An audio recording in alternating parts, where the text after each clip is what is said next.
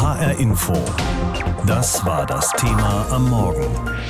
Stille Spätfolgen. Immer mehr Pandemiedepressionen bei Kindern. Es ist ja schon noch ein Tabuthema, über das eigentlich keiner so richtig reden will. Dabei trifft es jedes Jahr mehr und mehr Menschen. Depressionen. Mit der Corona-Pandemie scheint die Zahl der Erkrankten geradezu zu explodieren und vor allem Kinder und Jugendliche sind mehr und mehr betroffen. Am Sonntag ist der Europäische Depressionstag. Wir nehmen das zum Anlass, mal genauer darauf zu schauen, wie das auch zum Beispiel ist für eine Familie, wenn das Kind an Depressionen erkrankt. Jutta Nieswand erzählt uns einen Fall, der verstörend, aber auch typisch ist. Sein Foto hing an Schildern, Laternen und Häuserwänden. Hunderte Menschen haben ihn im Frankfurter Stadtwald gesucht, denn er war tagelang verschwunden. Seitdem ist es sozusagen öffentlich. Alex Puls Sohn Emil hatte Depressionen. Seine Mutter sagt, ob wir so offen damit umgegangen wären, wäre das anders gelaufen und wir hätten nicht eine Woche öffentlich nach dem Kind suchen müssen. Das weiß ich nicht so konnten wir gar nicht anders als offen damit umgehen. Immer wieder, wenn ich irgendwie das öffentlich gesagt habe, habe ich Rückmeldungen oft von auch weinenden Müttern. Die haben mich nur angerufen und haben Danke gesagt und angefangen am Telefon zu weinen. Wir haben gesagt, endlich sagt's mal einer. Dass ihr Sohn Emil Depressionen hat, hat sich Mitte Januar 2020 angedeutet, als er erzählt hat, alles wäre so grau und er würde nicht mehr mögen. Da ist er gerade mit 15 für ein Jahr in Japan. Ende Januar hat dann seine dortige Schule angerufen. Unser Kind sei suizidal und wir sind aus allen Wolken gefallen. Und dann haben die gesagt, so und jetzt muss das Kind sofort nach Hause. Und dann haben wir gesagt, sie haben uns gerade gesagt, das Kind ist suizidal und das Kind muss aber zum Flughafen.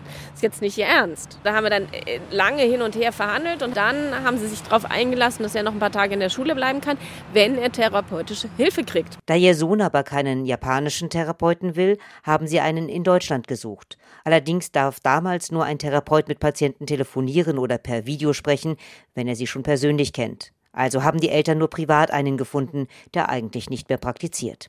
Die Familie, Vater, Mutter, drei Geschwister, ist zum ersten Mal direkt mit dem Thema Depressionen konfrontiert, als Emil aus Japan zurückkehrt. Also ich konnte es mir vorher nicht vorstellen. Ich glaube, es versteht auch keiner, der es nicht hatte. Aber dieses zu sehen, wie jemand nicht in der Lage ist, aufzustehen, der war teilweise, da ging gar nichts mehr. Man steht davor und macht all die klassischen Fehler. Jetzt steh doch mal auf und geh doch mal in die frische Luft. Und dieses Realisieren, dass, dass jemand das nicht kann, das ist für Angehörige echt gruselig. Sicherlich ist auch der Corona-Lockdown im März nicht hilfreich. So hat Emil nicht mal seine Freunde treffen können. Ein grundsätzliches Problem in dieser Zeit, gerade für Kinder und Jugendliche, sagt Miriam Hoff, Psychotherapeutin in Frankfurt. Die haben ja am meisten darunter gelitten, weil in dieser Entwicklungsphase ist es ja so wichtig, rauszugehen, gerade für die Jugendlichen, die Identität zu finden durch den Vergleich mit anderen, durch das Dazugehören zu anderen. Und all das war ja jetzt nicht möglich. Das heißt, sie sind ja isoliert im wahrsten Sinne des Wortes in ihren Zimmern geblieben. Und das ist natürlich einfach wirklich schwer, schwer schädigend für die Entwicklung. Emils Suizidgedanken werden in dieser Zeit immer konkreter, sodass seine Eltern ihn schließlich in die Frankfurter Uniklinik bringen. Am Gründonnerstag, mitten im Corona-Lockdown 2020. Dort wird dann auch noch eine leichte Form von Autismus diagnostiziert. Als wir aus der Klinik zurückkamen, haben wir dann neuen Therapeuten gesucht. Wenn man dann irgendwie das Wort Autismus und suizidal in den Mund nimmt, dann sind aber die Auftragsbücher alle für die nächsten 300 Jahre geschlossen. Also die Therapeuten können sich im Moment gut aussuchen und je schwerer jemand erkrankt ist, desto weniger Interesse hat ein Therapeut oder eine Therapeutin. Tatsächlich haben sie für ihren Sohn niemanden gefunden. Nur alle zwei Wochen gibt es ambulant Gespräche in der Uniklinik. Ansonsten haben sie versucht, die Situation alleine zu bewältigen. Dann Anfang Juni plötzlich wurde dieses echt depressive, antriebsschwache Kind plötzlich fing er an und sagte, er möchte jetzt doch nicht zurück nach Japan, er möchte in Deutschland bleiben. Also er hätte sich jetzt auch für die Leistungskurse entschieden ich sollte doch mal klären, was er nachholen sollte und er würde dann vielleicht auch überlegen, an die Uni zu gehen und plötzlich, also aus unserer Sicht Lebenswillen. Dabei haben ihr Mann und sie sich noch ganz am Anfang geschworen, wenn es plötzlich besser würde, dann würden sie besonders aufpassen. Doch Anfang Juni sind sie einfach nur froh, es ist wie Licht am Ende des Tunnels. Aber Ende Juni 2020 hat sich Emil im Frankfurter Stadtwald das Leben genommen. Kinder haben sehr unter den Beschränkungen durch die Pandemie gelitten. Inzwischen belegen das auch mehrere wissenschaftliche Studien. Und Cornelia Eulitz fasst diese Erkenntnisse mal daraus zusammen. Eigentlich hatte Ulrike Ravens-Sieberer gehofft, dass Kinder und Jugendliche adaptieren. Das heißt, dass sie sich mit der Zeit an Corona und die neuen Umstände gewöhnen könnten. Durch unsere Daten sehen wir aber, das ist nicht der Fall. Raven Sieberer ist die Leiterin der Hamburger COPSI-Studie. Ihr Team hat die Lebensqualität und die psychische Gesundheit von Kindern und Jugendlichen während der Pandemie abgefragt. Zuletzt im Dezember und Januar während des Lockdowns. Alle Daten hatten sich verschlechtert. Aufgehorcht haben wir dieses Mal bei den depressiven Symptomen wie Energielosigkeit, weniger Freude, Schwermut, Niedergeschlagenheit, Hoffnungslosigkeit oder Interessenlosigkeit. Amelie von Dittfurt, Fachärztin für Kinder- und Jugendpsychiatrie in Offenburg, hat solche Fälle behandelt. In HR Info das Interview berichtete sie im Frühjahr aus ihrem Klinikalltag. Uns begegnen tatsächlich Kinder und Jugendliche, die hoffnungslos sind, die auch wenig Motivation haben, nach vorne zu schauen, die deprimiert sind, niedergestimmt, traurig, ähm, die darunter leiden oder die einfach immer weniger werden, so gefühlt, die sich immer mehr zurückziehen, sich ganz klein machen und ganz leise werden. Unter den 7- bis 17-Jährigen gab es in der COPSI-Studie bei jedem oder jeder Dritten Hinweise auf psychische Belastungen. In einer anderen Studie, die vom Bundesinstitut für Bevölkerungsforschung vorgelegt wurde, zeigte jeder Vierte während des ersten Lockdowns deutliche Symptome von Depressivität. Ulrike Ravens-Sieberer von der COPSI-Studie sagt, sie will die Ergebnisse dieser Studien nicht überdramatisieren. Denn nicht jede psychische Auffälligkeit wird zur psychischen Störung.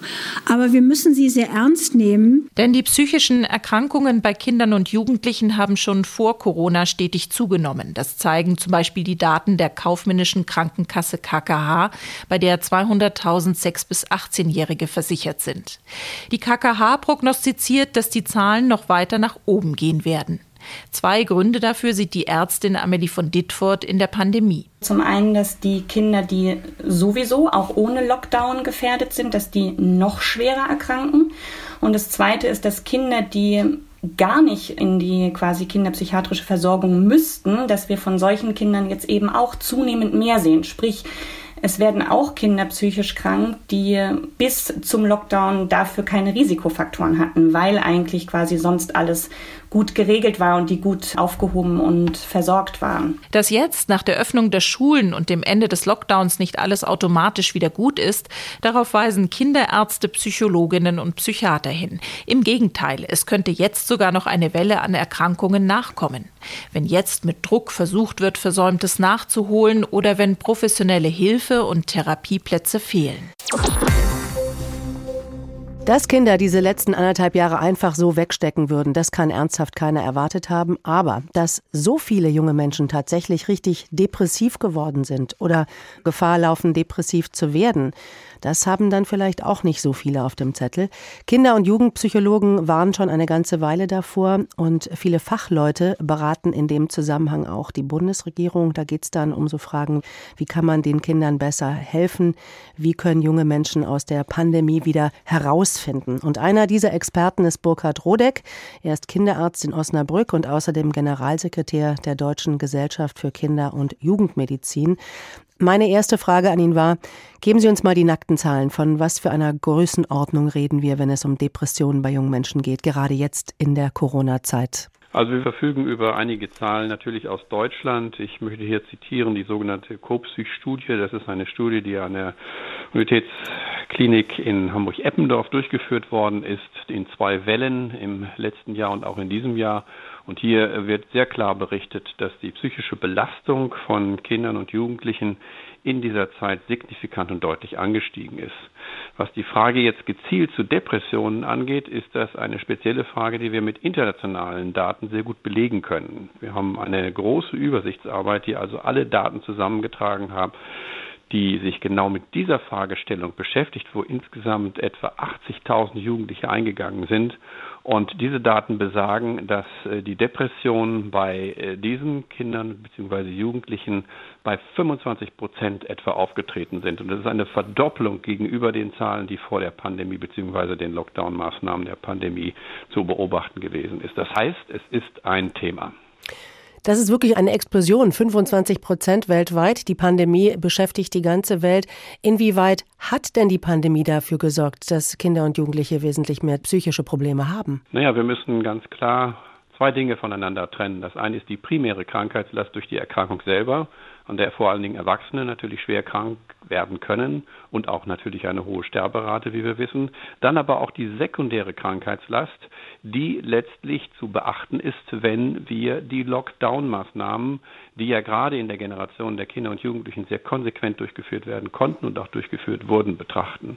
Lockdown bedeutet soziale Isolation, bedeutet also nicht nur Erschwerung zum Bildungszugang, bedeutet weniger Sport, bedeutet keine Teilhabe am kulturellen Leben, am sozialen Leben. Und das sind natürlich enorme Belastungen für diese Generation. Und ein Punkt noch. Wir haben bei vielen Betrieben die Empfehlung zum Testen gehabt. Wir haben bei vielen Erwachsenen natürlich Empfehlungscharakter gehabt in all den Maßnahmen, die im Rahmen der Lockdown-Situation zu beachten waren. Bei Kindern und Jugendlichen in der Schule wurde das für alle sehr klar angeordnet. Das ist, wenn Sie so wollen, der am besten kontrollierteste Arbeitsplatz in dieser Situation gewesen, wo alle diese Maßnahmen sehr konsequent umgesetzt wurden. Nun äh, wird uns versichert, dass all diese Maßnahmen nur temporär sind. Sobald äh, Corona wirklich im Griff ist, hat sich das auch wieder erledigt und Kinder können auch wieder regelmäßig am Leben teilnehmen. Es ist ja teilweise schon so. Die Frage ist natürlich jetzt, die man sich stellen muss, ist das Kind jetzt schon in den Brunnen gefallen? Kann man jetzt noch irgendwie Abhilfe leisten oder werden diese Kinder nicht mehr wirklich froh. Da muss man zweierlei unterscheiden. Das eine sind psychologische Belastungsfaktoren und hier würde ich grundsätzlich mal keine so schlechte Prognose ausstellen. Mit denen können Kinder auch fertig werden. Allerdings brauchen sie dafür eine entsprechende Auffangstruktur Infrastruktur. Das muss geregelt werden. Da gibt es auch Anstrengungen seitens des Familienministeriums und des Gesundheitsministeriums, um hier entsprechende Dinge auf den Weg zu bringen, um diesen Kindern zu helfen. Das sind allerdings alles Projektunterstützungen. Projektunterstützungen haben den großen Nachteil, den wir manchmal so als Projektitis bezeichnen, dass sie irgendwann auslaufen, dann steht diese Hilfe nicht mehr zur Verfügung. Das andere ist die Gruppe, die tatsächlich psychiatrische Erkrankungen bekommt durch diese Lockdown-Maßnahmen, durch die Pandemie.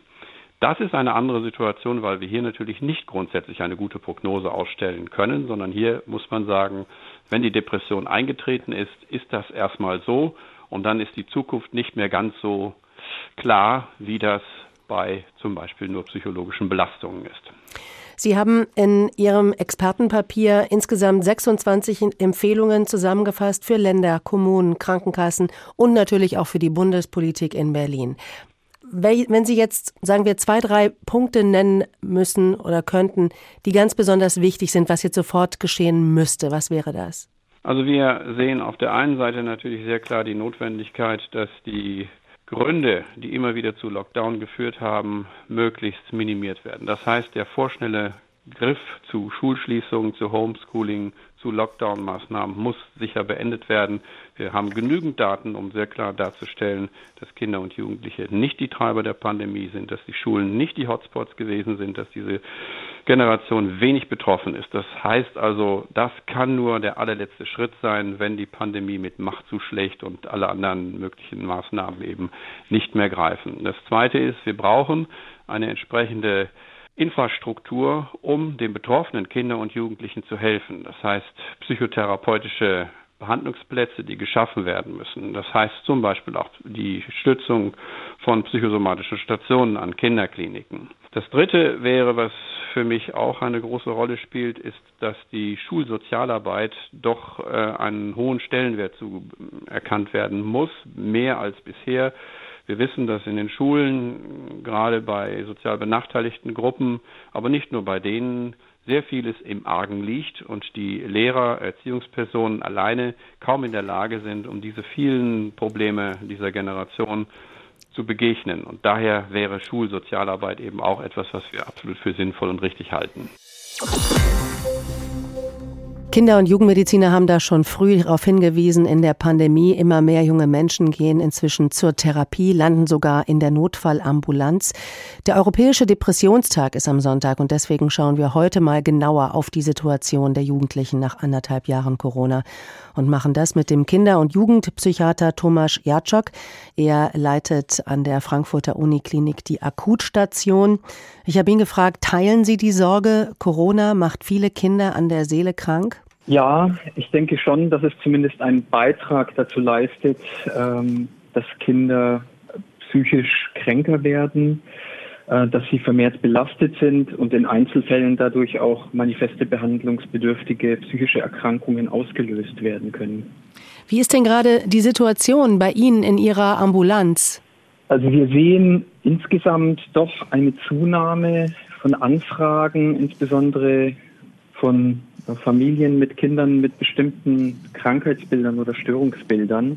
Das heißt, dass es sich dass sich gehäuft Patienten vorstellen mit schweren Angststörungen, mit Depression, aber auch mit Essstörungen wie Anorexien, also das, was man gemeinhin auch als, als Magersucht bezeichnet. Wenn Sie das Wort Angststörung sagen, da frage ich mich immer, was, was verbirgt sich eigentlich dahinter? Wovor haben die Kinder und Jugendliche Angst? Es gibt ganz unterschiedliche Angststörungen und das, das kann sich unterschiedlich manifestieren und ich denke, dass sich das auch im Rahmen der Pandemie zu unterschiedlichen Zeiten vielleicht ein bisschen unterschiedlich dargestellt gestellt hat. Ich glaube, am Anfang der Pandemie spielten sowas wie Zukunftssorgen, Angst, krank zu werden, die Ungewissheit, die, die damals noch mit dem doch eher unbekannten Virus bestand, hat dazu zu, was wir nennen das generalisierten Ängsten geführt.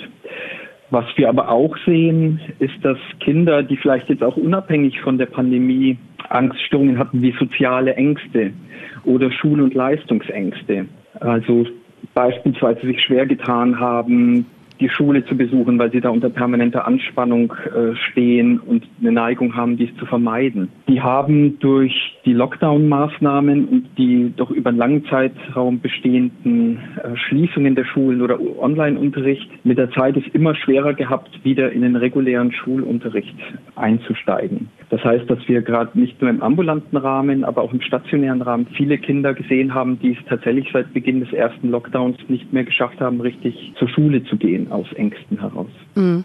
Ich könnte mir vorstellen, dass es besonders schwer ist, zu erkennen, was mit Jugendlichen los ist. Also auch für die Eltern zum Beispiel oder auch die, die Lehrer. Äh, wie kann man unterscheiden, was mit den Kindern, ich sag mal, nicht stimmt? Ist, ist er oder sie nur niedergeschlagen? Sind es so depressive Verstimmungen? Oder, oder ist das noch mehr? Ja, die Grenzen können natürlich ein Stück weit auch fließend sein im Einzelfall. Eine, eine Niedergestimmtheit ist aber erstmal ja etwas, was jetzt nicht einen sehr langen Zeitraum anhalten sollte. Das heißt, wenn ein Kind nicht nur über Tage, sondern über Wochen oder wie wir es auch in der Klinik sehen, manchmal über Monate eine niedergestimmte Stimmung hat, dann ist das schon ein Hinweis dafür, dass vielleicht nicht nur eine Verstimmung, sondern auch eine Depression dahinter stecken kann. Wenn wir in der Klinik die Jugendlichen untersuchen, dann schauen wir natürlich außer auf Stimmungslage auch auf andere Symptome, die dann vielleicht ein Stück weit auch noch spezifischer sind für psychische Erkrankungen. Also Jugendliche mit Depression berichten uns dann häufig, dass sie sich überhaupt nicht mehr freuen können über Dinge, die ihnen Freude gemacht haben, bis hin zu, dass sie eine innere Leere verspüren, gar keine Gefühle mehr empfinden können. Es zeigen sich solche Dinge wie eine starke Antriebsstörung, dass Jugendliche den ganzen Tag nur noch im Bett liegen und alles, was sie tun, nur unter starker Mühe bewältigen können. Es können Schlafstörungen auftreten. Und letzten Endes, was natürlich dann für uns auch besonders relevant ist im Rahmen der stationären Behandlung, wenn Jugendliche äh, suizidale Gedanken bekommen, dann muss man sagen, ist es doch eindeutig so, dass das über das übliche Maß einer Verstimmung hinausgeht. Im Zweifelsfall ist es natürlich am besten, wenn man den Verdacht hat, dass etwas nicht stimmt, dann einen Fachmann hinzuzuziehen. Wir alle hoffen natürlich, dass wir mit Corona bald relativ normal leben können. Aber was glauben Sie, wie lange wird die Pandemie bei den Jugendlichen noch psychisch nachwirken? Ich glaube nicht, dass man das so pauschal beantworten kann, weil ich möchte jetzt auch nicht den Eindruck erwecken, dass jetzt alle Kinder und Jugendlichen durch die Pandemie krank geworden sind. Es gibt natürlich auch Resilienzfaktoren, also Faktoren, die eine Widerstandskraft gegen die Entstehung der psychischer Erkrankungen vermitteln. Und es gibt doch eine ganze Reihe von Kindern, Jugendlichen, die ganz gut durch die ganze Pandemiesituation gekommen sind. Letzten Endes hängt es auch ein Stück weit davon ab, ob eine wirkliche manifeste psychische Erkrankung entstanden ist. Und solche Erkrankungen entwickeln dann gewisserweise ein Eigenleben auch. Was wir auch neben Depressionen, Angststörungen eben häufig sehen, sind Kinder und Jugendliche mit Anorexie. Wenn die erstmal über einen längeren Zeitraum in einem deutlichen Untergewicht waren, dann kann es sehr lange dauern und sehr viel Anstrengung erfordern, um da wieder rauszukommen, auch wenn vielleicht die Pandemiemaßnahmen, die als Auslöser fungiert haben, gar nicht mehr so relevant sind. HR Info. Das Thema. Wer es hört, hat mehr zu sagen.